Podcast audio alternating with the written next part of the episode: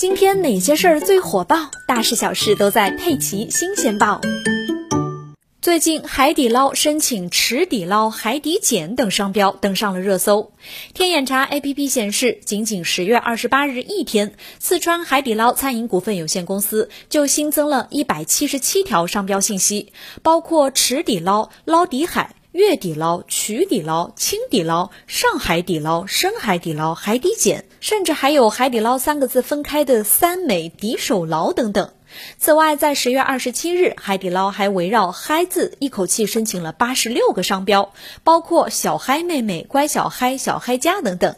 两天合计新增二百六十三条商标信息，这些商标状态均为商标申请中。业内认为，这和之前的商标侵权有关。今年八月十二日，长沙一家湘菜馆因为招牌中有“河底捞”三个字，被海底捞告上了法庭，理由是商标侵权。但最终法院判定海底捞败诉。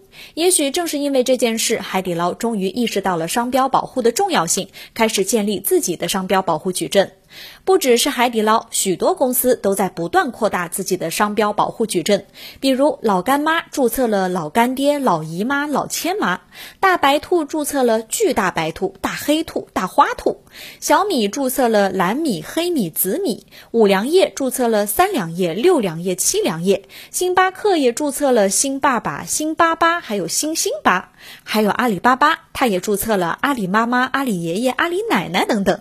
据公开数据显示，阿里巴巴目前全球注册商标与专利约三万件。阿里巴巴甚至还建立了自己的商标注册平台。